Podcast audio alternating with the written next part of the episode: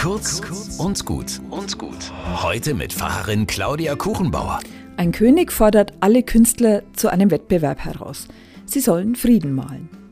Alle machen sich an die Arbeit und bringen dem König ihre Bilder. Zwei findet der König am besten.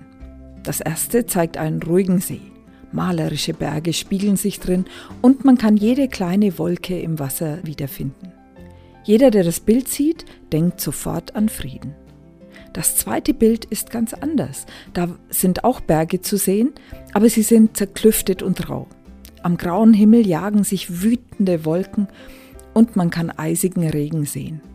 An einem Berg stürzt ein tosender Wasserfall in die Tiefe, reißt Bäume, Geröll und kleine Tiere mit sich. Keiner sieht in diesem Bild Frieden, doch der König bemerkt auf der zerklüfteten Felswand einen winzigen Busch. Dort hat ein Vogel sein Nest gebaut und sitzt dort in dem wütenden Unwetter an diesem unwirtlichen Ort auf seinen Eiern und wärmt sein Gelege. Dieses Bild wählt der König und sagt, lasst euch nicht von schönen Bildern in die Irre führen. Frieden braucht es nicht, wo es keine Probleme und keine Kämpfe gibt. Frieden bringt Hoffnung angesichts der Stürme. Frieden ist Wärme im eisigen Wind. Frieden heißt friedlich im eigenen Herzen zu bleiben.